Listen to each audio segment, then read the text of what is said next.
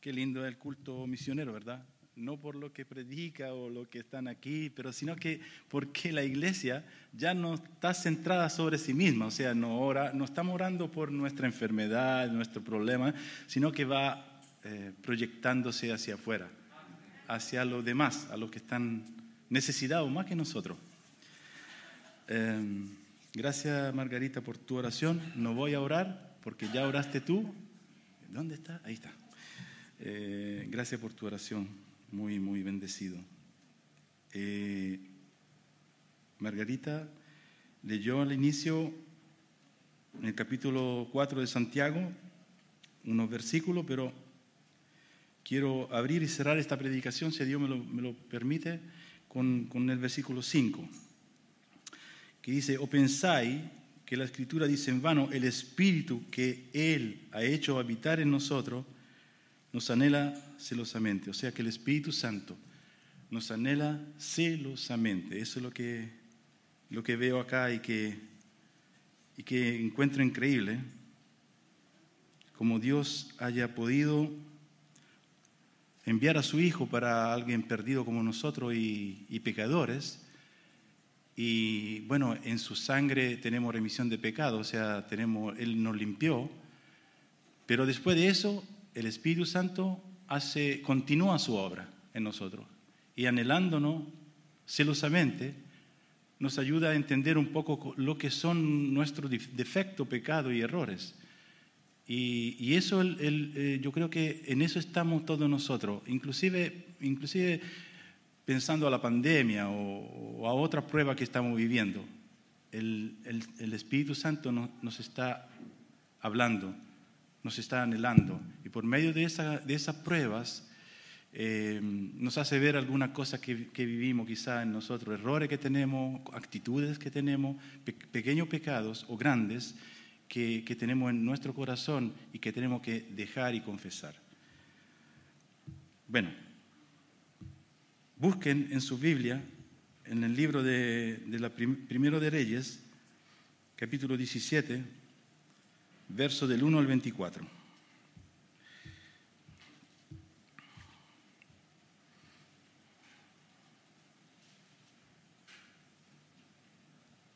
Voy a darle un contexto a, a este capítulo, a este capítulo, hablé un poco en italiano, a este capítulo. Eh, Jorge me entendió. Bueno, eh, aquí estamos hablando del profeta Elías, de un, de un, relato, es un relato donde, donde hay varios eh, protagonistas. Eh, el, el, profeta quizá es el que más estamos mirando, estamos viendo, y, y quizá puede ser que en nuestro corazón, en nuestra mente lo veamos más resaltado, más, que resalta en este capítulo, pero en realidad no es así. No es, eh, no es propiamente el profeta o alguien más, pero vamos adelante, vamos, voy a ponerlo en, un contexto. Elías es un profeta del Antiguo Testamento y su, y su nombre significa Jehová, Jehová es mi Dios. Jehová es mi Dios. Eso es lo que significa Elías. Acab era el rey de Israel en ese tiempo y reinó sobre Israel en Samaria 20 22, 22 años. Pero Acab, hijo de hombre, o sea, Acab, el rey, hizo lo malo ante los ojos de Jehová, más que todo lo que reinaron antes de él. Pues no le bastó andar en los pecados de Jeroboam, hijo de Nabat, sino que tomó por mujer a Jezabel, hija de Et-Baal, rey de los Sidonios, cuyo nombre significa, o sea, Et-Baal significa el protegido de Baal. Y Acab, rey de Israel, sirvió a Baal, no a Jehová, y lo adoró. Baal es un dios de origen cananita que fue adorado por los fenicios, cartagineses y sirios, y era el dios de la lluvia, el trueno y la fertilidad de la tierra. Para que este supuesto dios pudiera bendecir la tierra con la lluvia, los que lo adoraban tenían que hacer sacrificios humanos. Elías profetizó en el nombre de Jehová a rey Acab que no llovería por varios años a causa de la apostasía del rey y del pueblo, y así fue. La falta de lluvia provocó una gran sequía en Israel que duró tres años y medio. Después de profetizar al rey Elías, desde Samaria se va a ese, eh, y se esconde buscando protección en la ciudad llamada Sarepta y será asistido por una mujer viuda habitante de esa ciudad. El nombre de Sarepta significa lugar de fundición o refinación, como un crisol prácticamente. Fue una ciudad en la región de Fenicia, en la antigua Canaán, región donde el culto a los dioses paganos, incluido Baal, fue predominante. Entonces tenemos un ambiente hostil que rodea a Elías, al profeta, eh, y primariamente, eh, en lugar de, ser protegido por el rey de Israel, que tenía que ser fiel a Jehová, no era protegido, era perseguido. Y él se escapa, o sea, se esconde con la ayuda de Dios en, en Sarepta, en esta ciudad pequeña. Voy a darle más contexto, ¿ya? de lo que quiero decir. En los relatos del Antiguo y Nuevo Testamento encontramos figuras materiales que representan las cosas espirituales. Por ejemplo, el tabernáculo, que está escrito en Hebreos, porque no entró Cristo en el santuario hecho de mano, hecho de mano figura del verdadero. Es, el, tabernáculo era la figura del verdadero, o sea, del cielo, sino el cielo mismo para presentarse ahora por nosotros ante Dios. O sea que Jesús no entró en el tabernáculo, en, en, ese luego lugar santo, sino que entró en el cielo. y el tabernáculo era figura de eso. Así también, tenemos, también así tenemos la figura del Espíritu Santo. Mateo 3:16, y Jesús después que fue bautizado, subió luego del agua y aquí los cielos le fueron abiertos y vio al Espíritu de Dios que descendía como paloma. Era una figura, no era una paloma, era como paloma. Entonces tenemos otra figura que la, la Biblia usa para representar otra situación, o una persona o algo, una cosa, ¿ya? Y aquí donde entramos a ver en el verso 10 del capítulo 17, algo que para mí es muy interesante. Yo veo tres figuras predominantes, tres figuras predominantes en este, en este capítulo. Verso 10. Y cuando Elías llegó a la puerta de la ciudad de aquí, y aquí una mujer viuda que estaba allí recogiendo leña, y él la llamó. La primera figura que podemos encontrar en, en este capítulo, del verso 10 en adelante, es el profeta que representa la palabra de Dios. Deuteronomio 18, 15, 18. Profeta de medio de ti, aquí está hablando, em, eh, prácticamente está, está, hablando de Jesús. Esto, este pasaje está, está, hablando de Jesús, de Jesús mismo. Profeta de medio de ti, de tus hermanos, como yo te levantará Jehová tu Dios.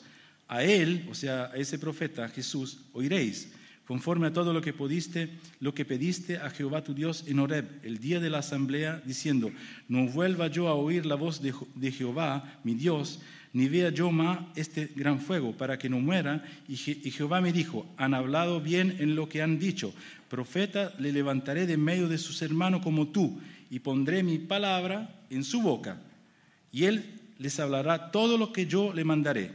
Este profeta de Jesús, y en Hechos 3:22 Pedro lo reitera. Entonces, el profeta, eh, podríamos decir que es figura de la palabra de Dios. Y aquí yo creo que en, este capítulo también Elías, aunque los hechos, eh, lo que eh, es un poco lo que es alrededor de todo, de todo eso, que son las figuras y las personas y los detalles, hablan de muchas cosas, pero el centro de, de este capítulo podríamos decir que es la palabra de Dios porque empezamos de ese, del profeta, que es figura de palabra de Dios. Continuamos, en el verso 10 y le dijo, te ruego que me traigas un poco de agua en un vaso, en un vaso para que beba. La segunda figura es el agua, que también representa la palabra de Dios. Eh, en Éxodo 17:6 habla de la peña, de la roca, y donde dice que saldrá agua. En primera de Corincio, de Corintios 10, 1, 4, porque no quiero, hermano, que ignoréis que nosotros nuestros padres todos estuvieron bajo la nube y todos pasaron el mar y todo en Moisés fueron bautizados en la nube y en el mar y todo y todos comieron el mismo alimento espiritual y todos bebieron la misma bebida espiritual porque bebían de la roca espiritual que los seguía y la roca era Cristo. Entonces el agua también es figura de la palabra de Dios. En el verso 11 dice, y yendo ella para traérsela, él, o sea, Elías, la volvió a llamar y le dijo, te ruego que me traigas también un bocado de pan. Bueno, sabemos que también el pan es figura de la palabra de Dios. Así tenemos que, aquí tenemos el profeta, tenemos el agua y el pan. Todo se centra en la palabra de Dios.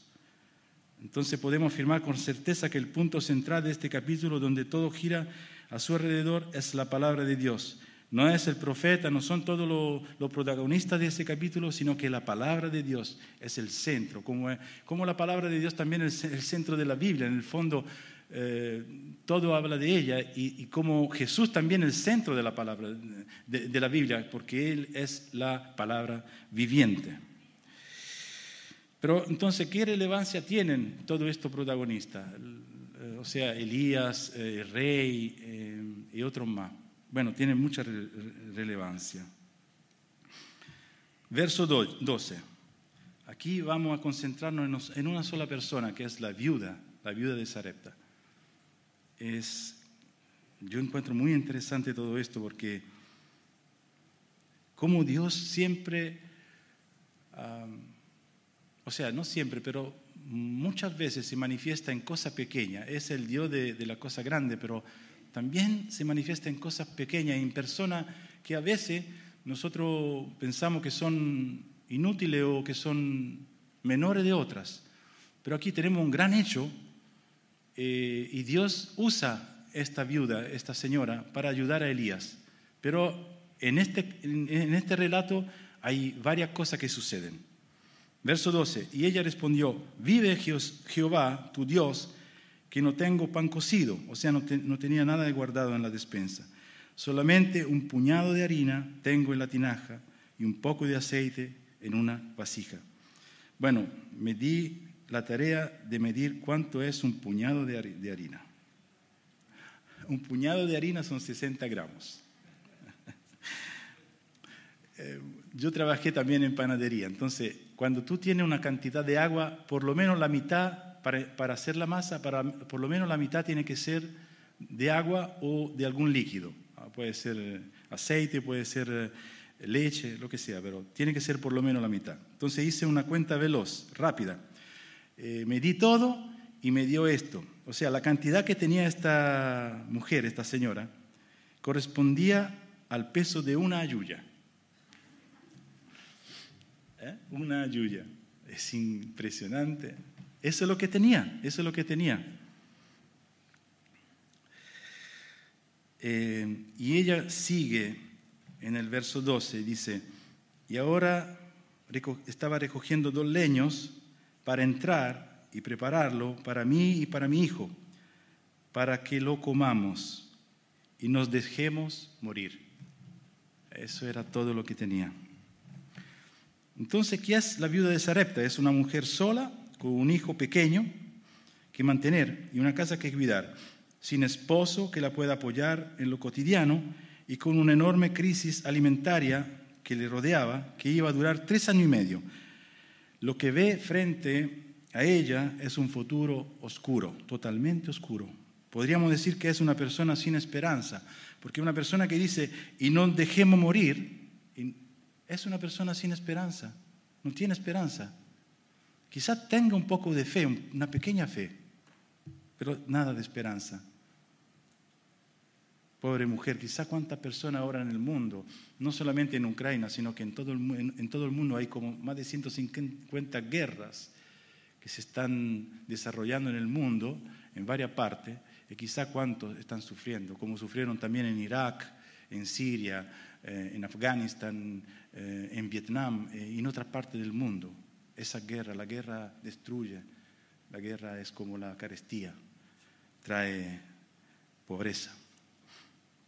Volvamos a Primero de Reyes, en el verso 13. Elías le dijo, no tenga temor, ve y haz como has dicho, pero hazme con ello primero una pequeña torta cocida debajo de la ceniza y tráemela. Después la, harás para ti y para tu hijo, porque Jehová, Dios de Israel, Jehová, Dios de Israel, ha dicho así, la harina de la tinaja no escaseará ni el aceite de la vasija disminuirá hasta el día en que Jehová haga llover, no Balaam, no el Dios de la lluvia, sino Jehová, haga llover sobre la faz de la tierra.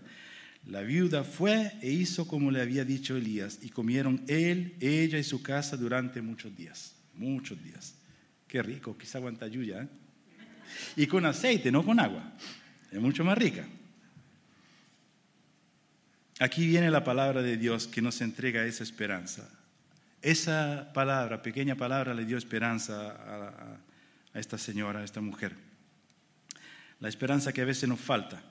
La fe, la obediencia y la sumisión a la palabra de Dios es la que cambió el curso de la vida de esta mujer y que cambia y cambiará el curso de nuestra vida si somos obedientes.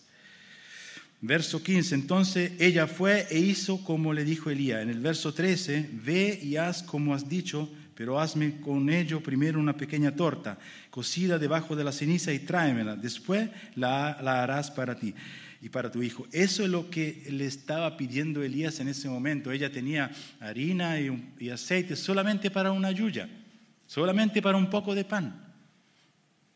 Pero ella puso su fe en esa y dijo, bueno, algo tengo que hacer, algo tengo que aportar. Dios hará eh, lo que queda, pero yo aportaré esto. Aportaré esta pequeña poca harina, este poco aceite, se la entregaré al siervo de Dios, al que lleva la palabra de Dios, primero y después para mí y para mi hijo. Ella, ella amó esta pequeña palabra. Va y haz como ha dicho, pero hazme con ello primero una pequeña torta. Ese mandamiento era el único aliento de esperanza que sentía que tenía. Ella amó la orden de Dios, aunque no entendía la importancia de lo que estaba haciendo. Ella obedeció y comenzó a poner en práctica, o sea, a practicar la poca fe que tenía en su corazón. Y el resultado de su fe en la palabra fue un milagro.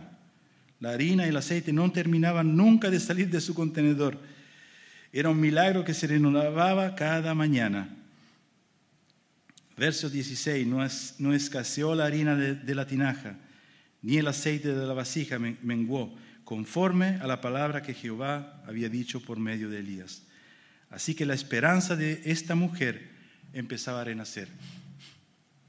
Su pequeña fe, su, su fragilidad, su poca esperanza, la puso en la palabra de Dios. La puso en el mandamiento de Dios. Y quiso arriesgarse en quitar pan de, ella misma de, su hijo para entregárselo al que llevaba la palabra de Dios. Entonces su esperanza empezó a volver, a renacer y a tener nueva vida. Y así la fe empezó a crecer un poco más y un poco más. Poniendo su pequeña fe en la palabra, vio el milagro y ahí empezó a volver la vida a esta señora y a su familia. Pero algo pasó tremendo, ¿eh? en el verso 17. Después de estas cosas aconteció que cayó enfermo el hijo de la dueña de la casa. La enfermedad fue tan grave que se quedó sin aliento. Entonces dijo a Elías, ¿qué tengo que ver yo contigo, varón de Dios? ¿Has venido aquí a recordarme mis pecados y a hacer morir a mi hijo? Cuando todo estaba andando bien en la vida de esta mujer, llega una tragedia. Su hijo se enferma y muere y su esperanza vuelve a apagarse. Es impresionante, es algo tremendo. Cómo el diablo estaba zarandeando a esta mujer. Cómo el diablo quería cerrar la puerta a la palabra de Dios, para que la palabra de Dios no hiciera su curso, no bendijera esta mujer y que, no fuera que esta mujer no fuera de bendición para otras personas, porque me, imagino que una vez que, que eh, eh, esta viuda logró salir de todo este problema, empezó a evangelizar a su alrededor y empezó a proclamar cómo Jehová la salvó y la liberó. Y eso es lo que no quería el diablo. Por eso que golpeó de nuevo a esta mujer. Esta mujer la, golpeó fuertemente, haciendo morir a su hijo. pero la percepción de su persona, aquí vemos también la percepción de, lo, que, de, lo que ella siente para a sí, a sí mismo, o sea, cómo se siente delante de Dios. La percepción de su persona y de Dios cambia abruptamente. La poca esperanza que volvió en su corazón con el milagro de la harina y del aceite, de repente desaparece, dejando lugar a un sentimiento de culpa, porque ella dice que, que, ¿por qué viniste para acá? ¿Para hacerme recordar mis pecados? ¿Es eso lo que, lo que quiere hacer? Y de condenación, porque piensa que por esos pecados se murió quizás su hijo. Y viendo al siervo de Dios casi como un enemigo, o sea, ve, quizás ve, ve a Elías casi como un enemigo. Entonces es como que empeora su situación del inicio y vuelve a, un, a la oscuridad, vuelve a la oscuridad.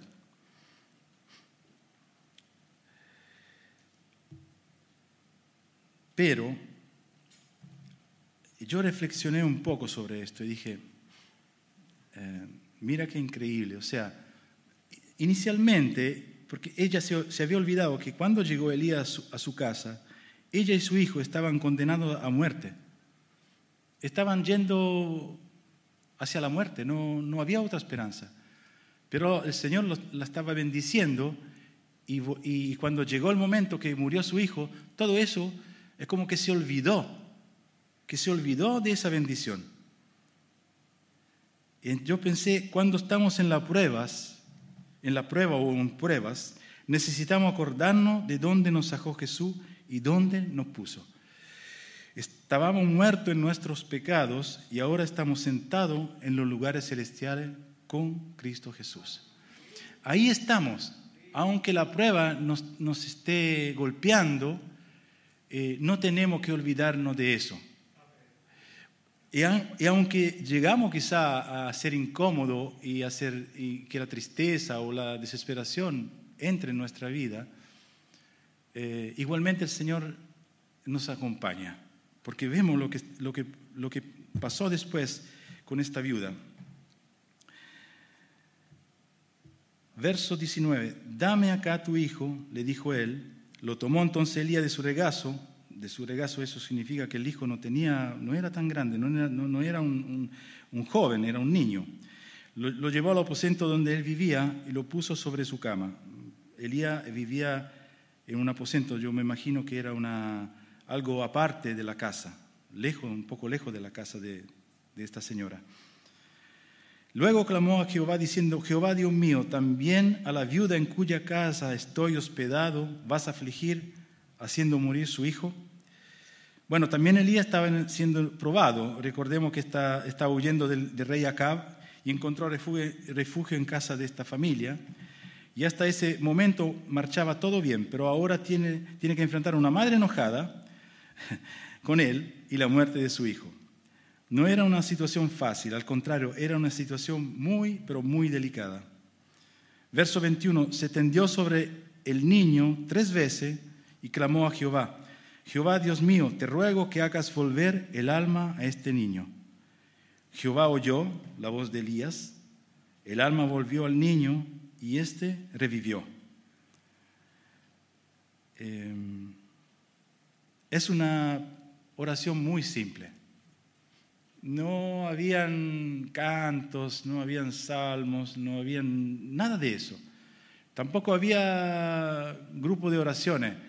Ah, no habían como 100 personas que estaban orando por él, sino que solamente él estaba orando. Y, el Señor lo, escuchó igualmente, aunque era solo. Su fe lo llevó a creer y el Señor eh, contestó a su oración. Tomó luego Elías al niño, lo trajo del aposento a la casa, lo entregó a su madre y dijo, mira, tu hijo vive.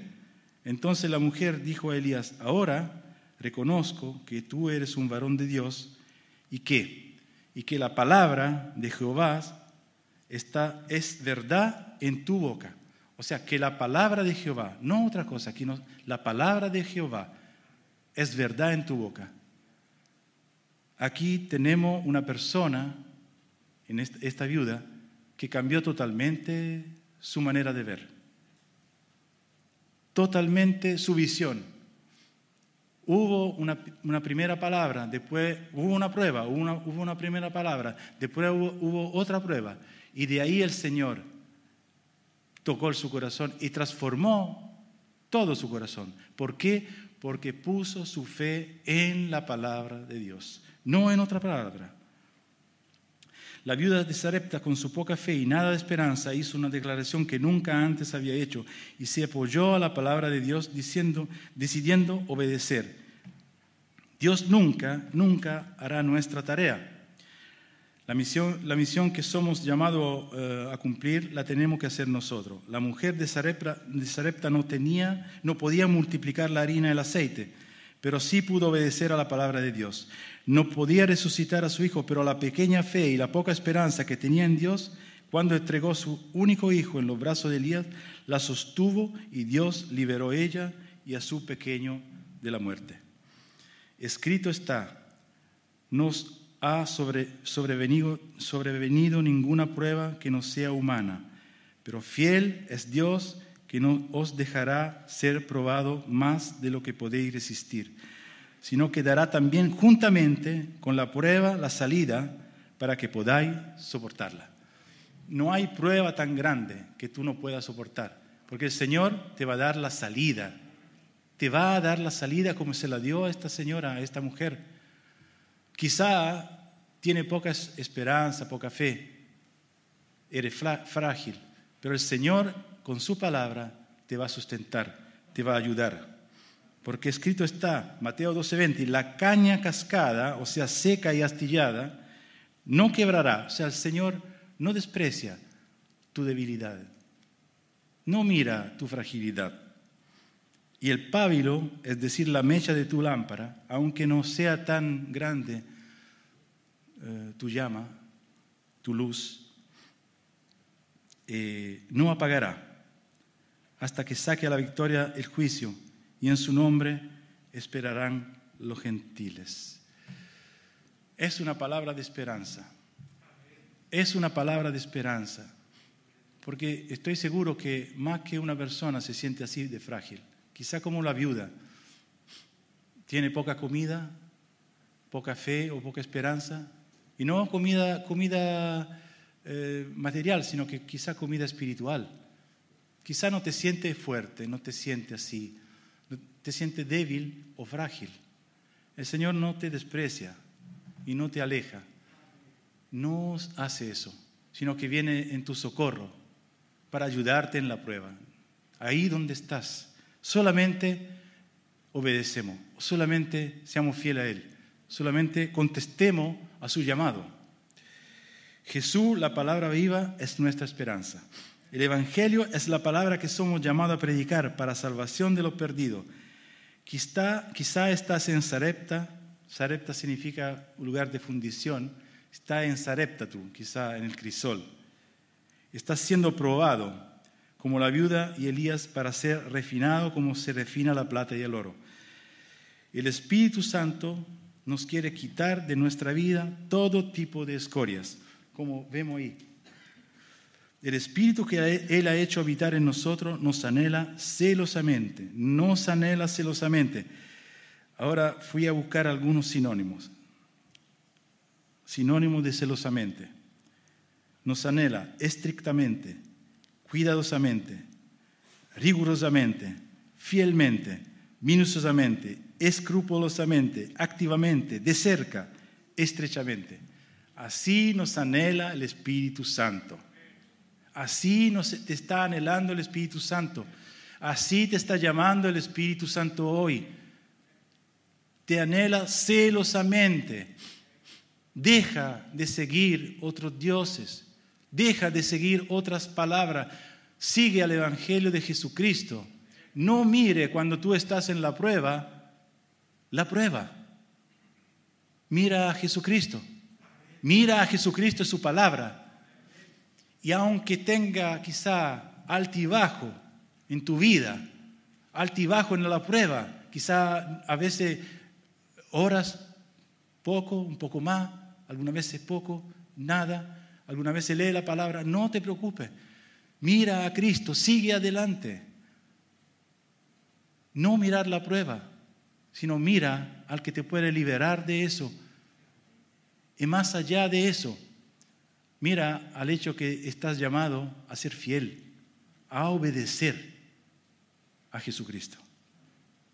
Así nos anhela el Espíritu Santo, en esta forma. Quise un poco cortar un poco más este, esta predicación, por el que siempre lo que está alrededor, la, los cantos y todo eso, eh, son más largos y es justo que sea así, es también justo que sea así. Pero la palabra de Dios tiene que predominar. Entonces, te pregunto, le pregunto, me pregunto, ¿estamos dispuestos a entregar todo nuestro corazón al Espíritu Santo? ¿Estamos dispuestos a dejar aparte nuestra tristeza, nuestra prueba, lo que sea, en, donde el Señor nos está, nos está probando? estamos dispuestos a dejar eso? A, dejar esta, esa angustia como la tenía esta señora, a, esta, esa preocupación y, y, quizás estamos mirando nuestras fragilidades en lugar de, de, mirar a, Cristo y, escuchar el llamado que el Espíritu Santo nos, estás haciendo, nos estás haciendo. Eh, ese llamado que dice que te anhelo, te anhelo celosamente. Eh, creo que tenemos que orar. Yo siento ese llamado, pero a veces a veces como que me retraigo, me endurezco y a veces digo, Señor, eh, ¿qué es lo que me pedirás? ¿Me, pedirás quizá demasiado eh, y tendré que yo hacer algo que me va a doler? Puede ser, puede ser que sea así. Puede ser que te llame eh, y, pase otras pruebas más, sí. Pero el Señor te acompañará en eso. El Señor te ayudará a pasar esa prueba. Y entonces me gustaría que oráramos hoy día, eh, eh, esta mañana, ya de la tarde, nos, pudiéramos poner de pie y, ojalá pudiera, pudiera tú em, em, poner tu corazón eh, en una forma de escuchar su voz y escuchar, escuchar qué es lo que te está pidiendo el Espíritu Santo hoy. ¿Qué es lo que te está pidiendo dejar? Cosa grande o pequeña. ¿Qué es lo que te está pidiendo de dejar de mirar?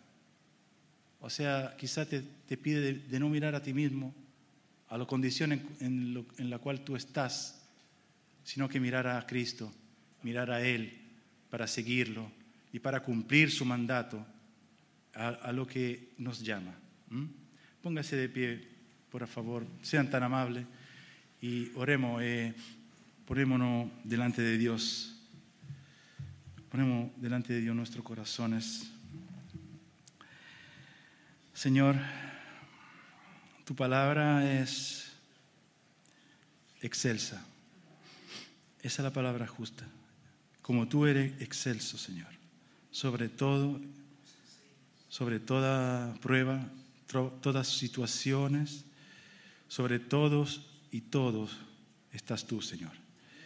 Tu palabra nos guía en cada momento. Vimos como tú socorriste, Señor, a la, viuda de Sarepta, como ella pasó por la prueba, por dificultades, pero estuviste tú, Espíritu Santo, cerca de ella, dándole esperanza, eh, acudiéndola, Señor, ayudándola, sustentándola, no solamente físicamente, no solamente con pan y agua, sino que también con milagros, eh, con, palabra de aliento, eh, con hechos verdaderos, concretos. Así estás acá, así con nosotros estás, ayudándonos a caminar contigo, ayudándonos a crecer, Señor, a crecer y llegando a poder ver cada bendición que estás preparada para nosotros, Señor. Esas bendiciones que preparaste para nosotros. Pero lo más importante, Señor, es seguirte, seguirte a ti, y obedecer a tu palabra, Señor. Te pido que tú puedas abrir nuestros corazones, que tú puedas hablar a nuestros corazones, para que podamos ver, abrir nuestros ojos, para que podamos, podamos ver eh, todo lo que son nuestros defectos, Señor. Todos los pecados que son escondidos en, nuestro, en nuestras vidas. También lo que son pequeños, pequeños pecados, pequeños, pequeños zorrillos, Señor, que arruinan tu viña. Señor, ayúdanos, Señor, a dejar aparte la fragilidad, a dejar aparte la desesperación, la poca fe, eh, a dejar aparte eh, la prueba también, lo que estamos viviendo en la prueba, sino que con gozo, y con todo nuestro corazón, podamos mirar a ti, mirarte a ti, Señor, solamente a ti, Señor, y a tu palabra, para que podamos cumplir el mandato que tú nos llamaste a cumplir, Señor que es llevar el Evangelio. Señor, estamos sufriendo, sí. Estamos en prueba, sí, Señor. Pero queremos mirar a ti, Señor. Ayúdanos totalmente, Señor, en, una manera completa, para que nuestra fragilidad, mi fragilidad, porque así me siento, Señor, frágil delante de ti, mi fragilidad pueda ser eh, dejada de lado y que pueda yo mirar a ti, mirar solamente a ti. Señor, sigue haciendo tus obras, tus obras por medio de tu palabra, por medio de tu siervo, Señor, Patricio, Marcelo, eh, y sus esposas y, sus familias. Pueda tú hacer, seguir eh, haciendo tus obras, porque ellos predican la palabra. ellos son llamados a predicar la palabra. Ayúdalo, Señor, a tener tu palabra en sus bocas, en sus corazones. Ayúdanos a tener siempre presente a tu palabra en nuestra vida. En el nombre de Jesucristo. Amén. Bendición, hermano.